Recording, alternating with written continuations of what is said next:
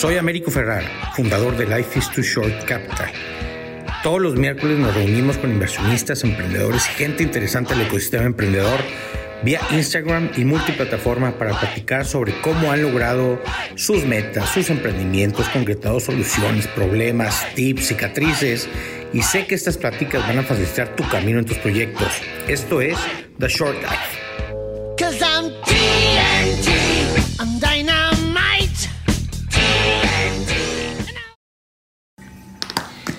Ahí viene, ahí viene la banda, ahí viene la banda. Bueno, pues como siempre me conecto cinco minutos antes para platicar un poco de qué se trata esto, para ir construyendo eh, eh, audiencia. Hoy tenemos una Victoria. Eh, yo he participado con ella, o he trabajado con ella desde hace muchos años en, como fellow en, en la academia, Victoria 147.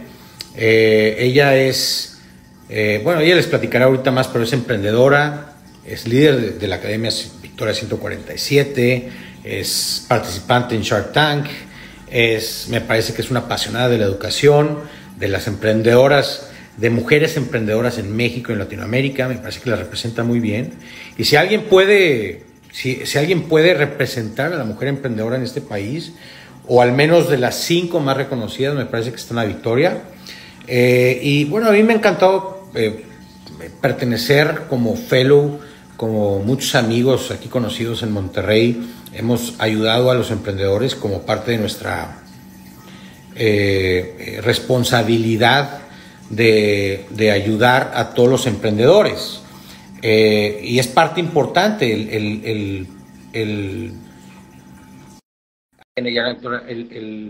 el ser generosos con nuestra comunidad, el ser generosos con los emprendedores, el ser generosos como, como gente que la está haciendo estamos en proceso de construir algo, tenemos que ser generosos. Y aquí es donde yo eh, eh, he participado con, con, la academia en función y atendiendo a esa generosidad que todos los empresarios mexicanos debemos de tener, con o todos los emprendedores que también ya la están haciendo tienen la responsabilidad de ser generosos con los emprendedores que apenas están comenzando y que están a punto de partirla, pero que necesitan nuestra ayuda. ¿Cómo estás, Ana?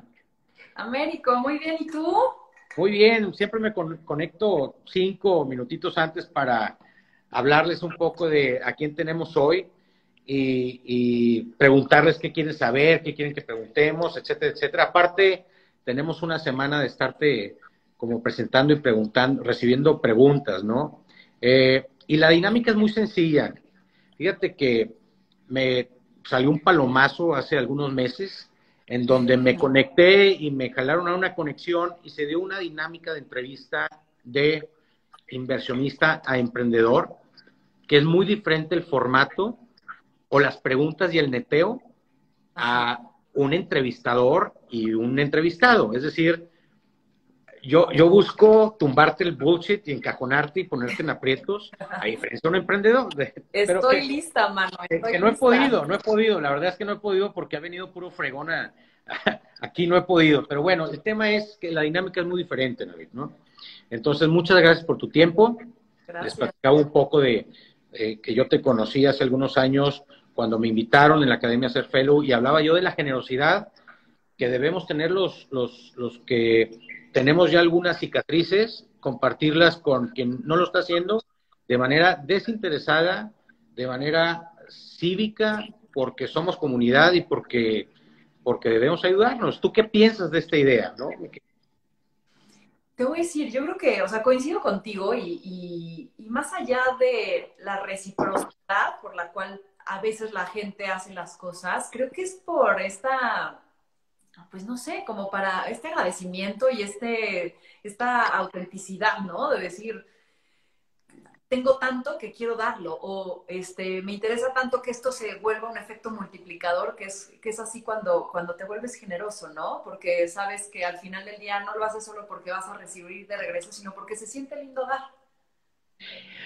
Sin duda, ¿no? Pero aparte, es que yo soy mucho más práctico que. Tú eres muy rosa yo soy, bien muy idealista, mano. Yo soy muy idealista. Sí, yo soy, yo soy bien, yo soy bien práctico y, yo siempre les digo, Porque me dicen, ¿cómo, Américo? Pero a ver, me has dedicado 10 horas de tu tiempo. a ver, es bien sencillo, cuate. A mí me estás dando insights desde adentro de un startup o desde adentro de una pyme de lo que está pasando en el mercado, de cómo tú, lo estás solucionando. Y si en dado caso me gustaría invertir, pues aquí estoy y ya conozco de primera mano. Es decir, nos estamos ayudando, ¿no? Y, el poder de la colaboración es tremendo. Oye, eh, ¿eres emprendedora? La gente me preguntaba, ¿es emprendedora? ¿Es maestra? ¿Es empresaria? ¿Es invertir? ¿Quién es Ana Victoria? ¿Qué es? Entiendo que eres polifacética, pero ¿qué es, ¿qué es lo que más te gusta hacer? Te voy a decir, yo creo que soy creativa y en eso se deriva todo lo que hago, ¿sabes? O sea, porque tengo el podcast de Mascarona, qué bonita, que nace de estas ganas, creativa y curiosa, te diría, porque esta es la parte de descubrir, de conocer, de, de eh, coleccionar personajes. Emprender es mi plataforma de crear estas ideas locas y verlas materializadas. Eh, si de pronto invierto en una empresa es justamente eh, como para co-crear con esa persona. Entonces yo creo que te diría que soy una creativa curiosa. Oye, ¿cómo te ha tratado el, coronavirus? ¿Cómo qué? ¿Cómo te ha tratado el coronavirus? Bien, pues, tranquilo. De maravilla, de maravilla. O sea, soy muy afortunada. Al inicio te voy a decir, sí, sudé un poquito de decir, chale, ¿no? ¿Qué sigue? O sea, porque pues, hay mucha incertidumbre y de repente tienes que tomar decisiones y tienes planes que se fueron a la basura. Entonces, las dos primeras semanas sí fue mucho de ver el flujo. A ver, eh, las decisiones que teníamos, el plan 2020, ta, ta, ta. Pero aceleró lo que ya traía, que era la academia online. Y entonces las barreras de comportamiento que tenía la gente, que era de, no, no, no, pero yo prefiero este, presencial, pues se borraron. O sea, el coronavirus no O sea, como dijo, como dijo tu presidente, como anillo al dedo, la pandemia. No quiero citar a ese hombre, pero sí, como anillo al dedo. Esa era una pregunta que, que, yo te quería hacer. Esta no vino de, de la gente. Es, ¿qué es la, o más bien, qué era la academia? Qué es hoy y cómo le afectó, benefició. A ver, te digo de dónde surge. Nos juntamos hace algunas semanas un grupo de ángeles y, y, VCs aquí en Monterrey en una famosa carnita asada norteña. Y concluimos que había algunas verticales de inversión que deberíamos de apostarle en los próximos 10 años. Una es, por supuesto, educación, y educación quiere decir todo lo que está alrededor de, de la formación y el desarrollo personal, o profesional, todo lo que tiene que ver con logística y todo lo que tiene que ver con industria aeroespacial. Pero en el, tema de educación, que yo estoy muy metido en educación, eh, eh, no por la parte de Life is Too Short, pero como empresa familiar, estamos metidos en el tema de la educación, es qué es Victoria 147, qué era Victoria 147, qué es y cómo le afectó slash benefició el coronavirus, que ya adelantaste algo. Pero qué era y ahora qué es, porque tengo entendido que hubo un switch ahí, ¿no? Un pivot. Muchísimo. Desde que iniciamos hasta ahorita hemos tenido una metamorfosis tremenda, ¿no? Y yo creo que de eso se trata de emprender, de iterar, de cambiar, de tener la flexibilidad. Eh, que era una academia de negocios para mujeres emprendedoras que tenía un formato presencial y que iniciaba su formato online. Y el coronavirus lo que hizo fue dos cosas o dos cambios trascendentales. Uno, aceleró la adopción y el, crecimiento de, Academia Online. Entonces nos pusimos a producir un chorro de contenidos. Eh, generamos una base, hemos tenido más de 12 mil enrollments este, de, gente nueva tomando el grupo, que claramente eso presencial nunca se hubiera dado tan rápido. Eh, y otra cosa que también detonó el coronavirus fue también nuestro enfoque en programas de desarrollo personal. Creamos Reprograma y creamos Habítate, que son dos programas que si bien se salen tal vez de lo que pensaríamos académico para la empresa, van para la persona que opera esa empresa y que al final del día tiene que estar bien. Entonces van a para que adoptes bien el cambio, para que te habites como persona en este momento en el cual de pronto te viste encerrado en tu casa con un extraño que eras tú, ¿no? Entonces, esos dos cambios creo que fueron los que hicieron que el coronavirus eh, revolucionara un poquito la academia. Oye, y fuera de la parte creativa y de, y de alma de, de Victoria, ¿no te sientes a veces como un lastre para Victoria, porque me parece que tienes una figura tan dominante en la organización que si no estás, no vale. ¿Es cierto o no es cierto esta percepción? Pues te voy a decir, hay dos formas de verlo. Yo creo que es también eh, el, cómo, el cómo puedes manejar esa situación, porque tienes razón. cualquier empresa que lleve el nombre o tenga una presencia tan impresa del fundador en ella, eh, puede ser como un cuello de botella. Pero yo te diría, tengo un gran equipo que estoy creciendo y tengo socios que también este, están siendo parte de este equipo y yo creo que mi reto es que justamente yo no soy el cuello de botella y que ellos también brillen y que al final si mi, si mi persona le puede dar empuje a Victoria, hay que usarlo correctamente, pero que no sea un freno de mano. Entonces, sí estamos trabajando como para que yo no sea este embudo, pero es sería una pena no usar un activo que, que, conecta con la gente, ¿no? Y que a mí me gusta ese rol. Entonces, yo lo que espero es usarme estratégicamente, en el buen sentido de la palabra. Pero sí, tienes razón, es un reto. ¿Siempre has estado en Victoria o has estado en otra, o sea, siempre has estado en la academia? ¿O, quién, quién eras y qué hacías antes de la academia? Yo mi primer trabajo, yo estudié mercadotecnia, mi primer trabajo fue en Endeavor, que es una aceleradora también de, emprendedores. Y ahí yo creo que Endeavor fue de los pioneros en inclusive usar la palabra emprender en México. Entonces yo ahí aprendí, me enamoré del emprendimiento y conocí a estos güeyes locos que les brillaban los ojos cuando hablaban de su negocio y que por más que les cerraban la puerta se caían, todo este rollo, ellos seguían de pie, ¿no? Y entonces dije, yo quiero ser en algún momento esa loca de allá. Oye, muy bien, es, el mundo de los locos, esos emprendedores. Entonces, tengo que sacar al, elefante blanco de, la conversación porque si no, no me van a dejar de molestar aquí la banda. Venga. Shark Tank es puro cuento o no? ¿Es real o es puro show o no? ¿Qué es? ¿Si es cierto o no es cierto? Claro que es cierto. O sea, les voy a contar. Este, Shark Tank es un programa, sí, y claramente hay un equipo de edición y de producción atrás increíble, que lo que hace es que el material que se haga lo conviertan en algo de entretenimiento que capte atención. Y eso yo creo que es el gran talento que tiene. Pero no hay guiones, no hay un, eh, como un personaje, a ti no te dicen, tú eres la perra, tú eres el buena onda, tú eres el estricto, no. O sea, tú llegas con quien, con quien eres y con la personalidad que traes y tú no tienes ni idea de qué proyectos vas a evaluar. Entonces nosotros como tiburones estamos atrás y entonces es, bueno, pues entras al escenario, ni siquiera te dejan ver que mientras están montando el stand ni nada para que no empieces a googlear ni nada de eso, ni te, ni te prepares. Llegas ahí, te sientas, no tienes ni calculadora, no tienes nada, y te entran en el pitch, tienen cinco minutos, después haces preguntas, respuestas, y ahí decides. ¿Qué pasa después? Hay un due diligence, o sea, sí hay un tema de investigación. Si a la mera hora el cuate que dijo que vendía tanto no vende tanto, o si de pronto no está algo legal o no está algo correcto, puedes tú retirarte. Pero, Pero sí se dan deals, sí se es real la inversión. Claro, yo tengo empresas de la primera temporada que están en Victoria 147, de hecho, porque les invertí, mi, tesis va más a emprendedoras, que no hay tantas, ¿no? Y no llegan tantas al programa, pero la primera temporada están en Victoria, esa era la intención. oye, ¿por qué, por qué, por qué puras mujeres? Y nosotros, ¿por qué la llevamos que quieran a puras mujeres? No, te voy a decir, en esta temporada también invertí en un par de hombres, pero porque eran buenos. pero ¿por qué Victoria? ¿Por qué Victoria ah. como como, como concepción, como concepto, ¿por qué mujeres? Porque yo creo que hay una conversación ahí que hay que amplificar hasta que se tenga que dejar de hablar del tema, que es hoy hay una brecha en donde hay... Pero es que le estás, le estás poniendo una etiqueta, pues menos se va a dejar de hablar del tema. No, papá, no, papá. Hay que justo, o sea, a ver, entiendo tu punto y, y, yo creo, hay veces que también yo me lo pregunto, ¿no? Yo esperaría que eventualmente Victoria inclusive se volviera mixto. Pero hoy solo hay 19% de las, de las empresas eh, legalmente constituidas son de mujeres. Entonces yo siento que hay todavía mucho que hacer y el discurso se tiene que hacer. Entonces esta exclusión es justo para resolver un problema social, que es hoy no hay una eh, equitativa representación de mujeres y hombres. En el ¿Tú, has vivido, ¿Tú has vivido esa exclusión? ¿Sí existe, es real? Y, hablo, hablo, en tu círculo, no, no, entiendo que hay, hay otras realidades sociodemográficas que no, no podemos ni dudarlo. Sería hasta absurdo y grosero dudar que existe eso.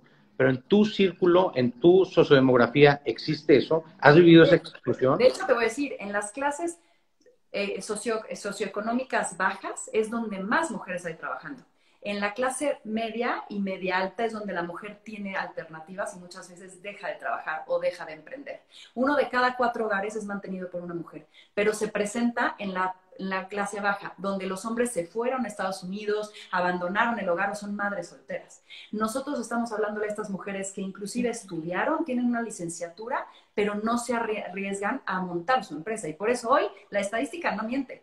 Sea mi círculo o no, el 20% de los emprendimientos formales son de hombres, de mujeres, el 80% de hombres. Entonces hay mucho que hacer. ¿Qué pasa? Que yo creo que hay muchos estigmas sociales, culturales, que dicen, no, es que, ¿para qué? ¿O qué voy a perder? O piensan en chiquito, no piensan hacer una empresa en grande. Yo creo que hay que cambiar esa forma de pensar y por eso hay que enfocarnos ahorita en las mujeres, para que se unan a esta base sin discriminar a los hombres y sin pretender ni decir ni nada que somos mejores o peores. Simplemente hay este tema que hay que empujar y eventualmente soltar, porque llegaremos a, esta, a este equilibrio, ¿no? En el, en el, quiero, quiero darle doble clic porque siempre he querido como darle un, eh, un dote de educativo a los emprendedores en función de hay que hacer el trabajo, hay que, hay que ser, si, vamos a ser emprendedores, vamos a ser emprendedores profesionales. Es decir, no ser ese Javi noble de ocurrencias de VIP y pum, ¿no? Y perder un montón de lana, sino vamos a hacer la tarea, vamos a basar nuestras decisiones con datos, vamos a validar problemas, vamos a ser eh, eh, profesionales en estados financieros, vamos a ser profesionales en la gobernanza de, la, organización, etcétera.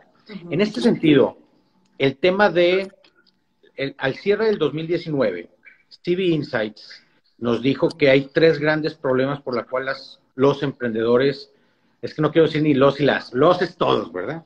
Los emprendedores truenan. Y es, me faltó validación, me faltó cash y me faltó equipo. Y, esas son las tres patas cojas. Una de ellas es la debilidad más grande de cada emprendedor. ¿Tú qué has visto qué es lo que más le falla a las emprendedoras mujeres? Cash, la habilidad de levantar cash, la habilidad de formar equipos de alto desempeño o esas ganas que te, esas, es, eso que te gana la, la ocurrencia y no validas. ¿Cuál es el gran problema de las mujeres, de los hombres y de todos?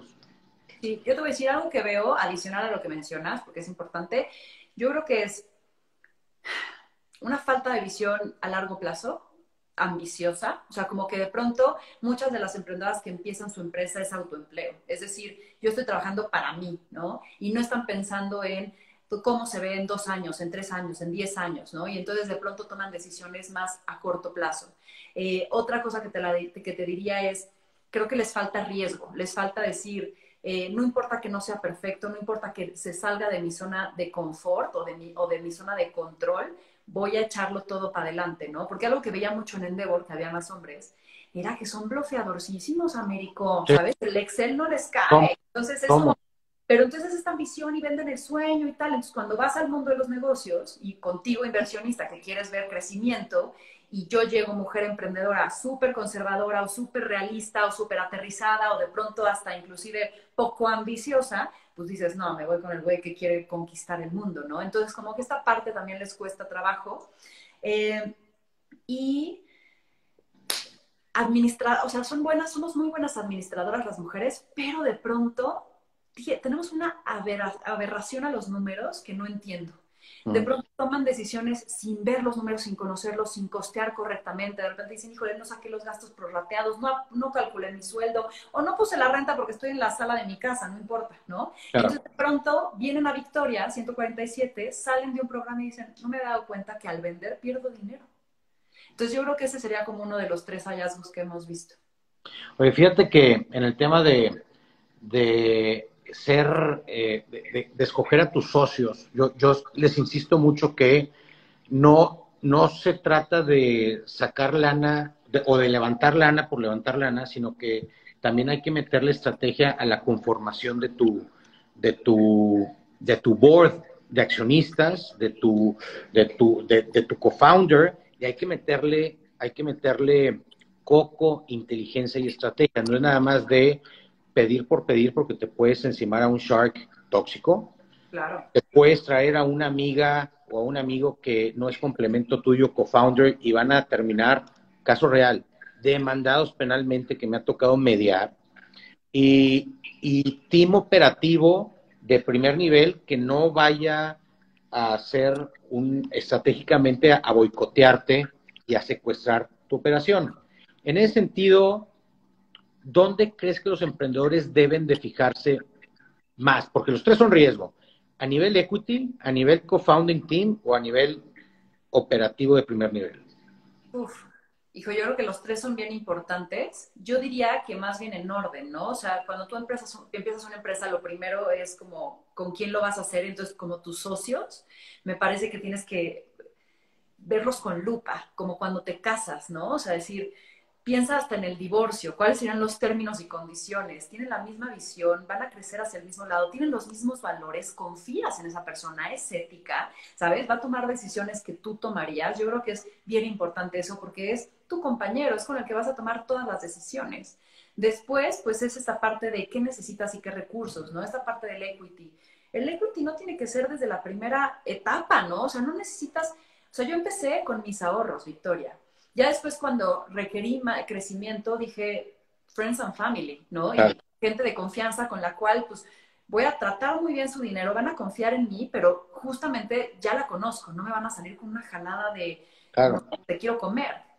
Entonces yo creo que también confundimos o queremos correr antes de caminar eh, y pensamos que el dinero es la solución para crecer y no necesariamente. Si no tienes un buen plan y un buen eh, que, que, argumente el retorno de inversión, pues es mejor quiero, Sin duda, yo, yo quiero eh, completar tu idea de, de las mujeres.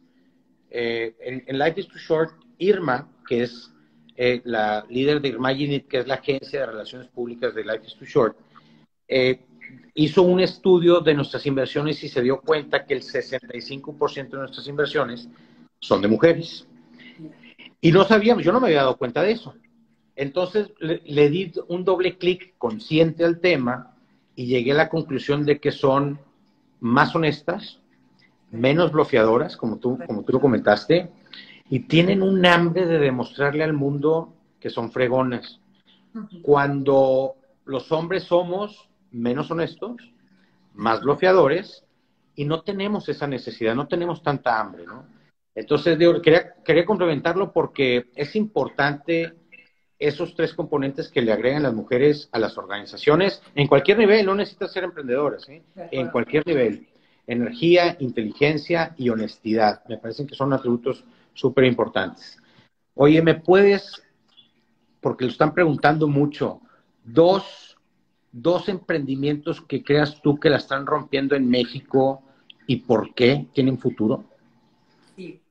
A ver, es controversial tal vez, pero a mí me gustan mucho eh, las empresas que están ahorita en cryptocurrency. O sea, para mí Bitso es una empresa que empezó como en una etapa temprana en temas de cryptocurrency aquí en México y me parece que la está dando, la está creciendo. Los fundadores son súper capaces, muy inteligentes y si bien tienen que tener la paciencia y el soporte para ir, pues están, están adelantados un poco a la tendencia, ¿no? Todavía no hay me parece que eso la está rompiendo padre. Eh, te voy a decir, es un poco más tradicional, pero me gusta mucho cómo está dándole la vuelta y cómo son dos empresas tradicionales, pero que tienen un factor de innovación y me gusta mucho. Una es eh, Luna, los colchones, y me encanta porque resolvieron un problema en una industria totalmente tradicional, de un producto totalmente convencional como es un colchón, haciendo, resolviendo el problema de decir, tú vas a Palacio de Hierro, Liverpool, lo que sea de departamental, y dices, ah, quiero un colchón, sí, ok, te llega en cuatro semanas porque está en Coahuila, ¿no? Y dices, chale, ya empezó mal. Llega a tu casa, ah, no, quinto piso, no, yo lo dejo en la planta baja. Entonces había un tema de logística y de comodidad que resolver, y había un tema de producto. Entonces innovaron en el producto, en la logística, y eso a mí me encanta. Ben Frank también es una empresa que creo que también está creciendo, no sé si en Monterrey la conozcan, pero empezó acá. Sí, sí, estamos potentes, súper accesibles y lo han vuelto un accesorio, ¿no? Entonces han crecido como espuma y también siento que lo están haciendo muy bien. Eso es bien interesante. Yo siempre les digo a, los emprendedores que una metodología muy sencilla para encontrar un problema bien grande o, para ser disruptivos en algo es em, escoge un, un, producto, servicio o experiencia y escribe 10 cosas. ¿Cuáles son las 10 10 reglas irrompibles de, ese, de esa industria, ¿no? Bueno, ahora dales en la madre. Y vas a, vas a ser disruptivo en la industria, vas a cambiar las reglas y tal y tal. Yo lo uso mucho con, con el tema de las escuelas, es, y estoy trabajando sobre ello. Aquel, aquel colegio, grupo de colegios que encuentre cómo brindar la misma, el mismo nivel educativo, calidad educativa, y que monetice en una forma diferente que no sea la colegiatura, va a cambiar las reglas y va a ser accesible, va a darle acceso a todo el mundo a, la calidad académica, ¿no? Y en eso debemos estar pensando. Me parece que el ejemplo de, los colchones es eh, extraordinario porque eh, no nos fijemos en donde todo el mundo está y todo el mundo está aquí en, lo digital, las redes sociales y plataformas, y, y fintech, eh, está saturado el tema. Y, la probabilidad de que algo te funcione es porque tienes que ser radicalmente disruptivo en el tema. Cuando hay tantos temas como colchones que nadie se está fijando y que entre más tradicional parezcan, me parece que más disrupción puedes hacer. Entonces, me parece extraordinario eso. Y bueno, eh, finalmente quisiera eh, eh, preguntarte, porque son temas rápidos, no crees que son lives de tres horas. Eh, eh, finalmente quisiera preguntarte si mañana cierras Victoria, por lo que sea, y después de tu break por Bali y por Vietnam, que tuviste, disfrutamos tu viaje por, redes sociales, después de que ya vengas a tu 3.0, ¿qué vas a hacer? ¿Qué harías? ¿Te metes a trabajar en una empresa? ¿Te metes a estudiar algo? ¿O emprendes de nuevo? primero me daría un gran espacio. Ah, claro. Eh, sacaría lo gran hippie que, de pronto oculto. me metería como a, sea, de pronto digo, híjole, estas pausas, ¿no? Lo, y lo importante de darte las pausas. Entonces sí me un tiempo para estudiar, para meterme a cosas místicas que últimamente como que estoy muy metida, ¿no? Eh, estas filosofías, tal me gustaría también darme el tiempo de escribir otro libro, porque eso es algo que, me llenó mucho el corazón y me gustaría también hacerlo. Y yo creo que sin duda volvería a emprender. Si es que no cerré Victoria porque más bien la vendí y ahora puedo... No, no, no, a ver, no hay otra opción, no, no, hay otra opción. Ese es el éxito, si acaso hay éxito, ¿no? Muchas gracias, Ravi. Te quiero mucho, te aprecio mucho lo que necesitas aquí en Monterrey. Estamos para servirte, Life is Too Short y toda la banda de acá. Oye, quiero decir un último mensaje. Sí, claro. Este, yo, bueno, primero que nada, muchas gracias. Yo te quiero también muchísimo, Américo, eres valiosísimo. Y todos los que nos están escuchando, acérquense a Américo porque es un sabio, sabe muchísimo y sobre todo es muy generoso. Eh, y es muy bueno. Como que esta parte de resonar es bien importante. La otra es, acabo de, eh, ya lo puedo hacer público o así, pero levantamos capital y tú estás involucrado, digamos, en, todo este rollo de, de la información, ¿no? En pleno COVID y por videoconferencias. Entonces, a lo que voy con esto es, todo es posible.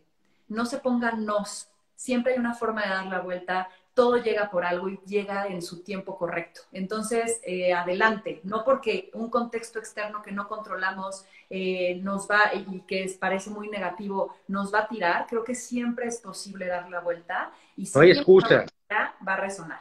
No hay excusas. Me encantó el tema. Felicidades, no hay excusas soy el vivo ejemplo de, estamos en medio de la crisis, ahorita no se puede levantar, ahorita no es cierto. El tema es eh, pues, qué tanto lo quieres y qué tanto trabajas para obtenerlo. Muchas gracias, Navi. Seguimos. Gracias, Américo. cualquier cosa aquí estamos. Venga, un beso. Todos. Bye, bye. Muy bien, pues nos vemos la siguiente semana eh, con otro invitado que estamos por confirmar. Se los aventamos, pero va a ser Vamos a seguir con esta serie de, cuestionamientos de inversionista a emprendedores, eh, fregones, eh, eh, y bueno, eventualmente a lo mejor alguien que ustedes nos digan que invitemos para poncharlo, para exhibirlo, para retarlo y para netear con él de cómo les fue. ya, ya hay varias preguntas que me han hecho de, de, qué libro recomiendas. Miren, voy a voltear la cámara porque luego no me creen. ahorita estoy leyendo The Hard Thing About Hard Things que es un libro que he leído cinco veces y es escrito por Ben Horowitz. Ben Horowitz es eh, eh, uno de los general partners de Andreessen Horowitz, que es uno de los fondos de inversión más grandes del mundo. Eh, también estoy leyendo The Little Book of Cosmology. estoy muy, muy en el tema de la astrofísica, me gusta mucho el tema de la astrofísica, de la cosmología, no astrología. La astrología para mí no existe, cosmología y astrofísica. El tema de Behave, Behave de Robert Sapolsky, este es un libro que tiene que ver con el comportamiento humano, es la biología de los humanos y cómo eso rige nuestro comportamiento. Y estoy leyendo también eh, por tercera o cuarta vez el origen de las especies de Charles Darwin. Y lo estoy leyendo porque estoy escribiendo un libro que estoy haciendo como una similitud entre las startups y cómo la evolución de las startups se parece mucho a la evolución de las especies en función de eh, the survival of the fittest.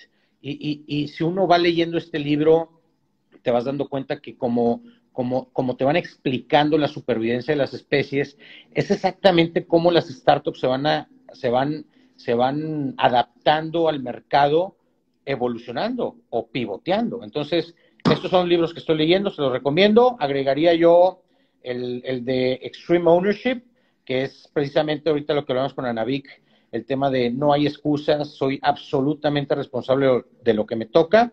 Eh, libro de finanzas, pues la verdad es que más que libro de finanzas recomiendo eh, eh, contratar a un buen CFO. Y yo, fíjense, yo, yo estudié algo de administración, estudié un MBA, estudié finanzas y de lo que me di cuenta fue que me estaba volviendo yo un, un, alguien que le sabía mucho las finanzas, pero no propiamente el emprendimiento y no propiamente a entender al mercado y a entender a, las tendencias de mercado y al consumo y cómo la gente toma decisiones. Por eso, por eso empiezo a leer libros como Behave, que de sociología y, de antropología para entender al mercado, para entender a, las familias, al consumidor, en vez de finanzas. Las finanzas se pueden contratar, te contratas un CFO y te ordena tu emprendimiento, pero no lo hagan por, por, por un tema de obsesionarte por un orden financiero, porque hay gente que se dedica a eso. Eh, Bárbara Diego, la invitamos, como no, yo quiero mucho a Bárbara, la vamos a invitar, es una crack, está haciendo algo padrísimo, me parece que es una de las emprendedoras que la va a romper en Latinoamérica en temas de geriatría. Eh, y bueno, hasta aquí llegamos, tan tan. Nos vemos el siguiente miércoles. Saludos.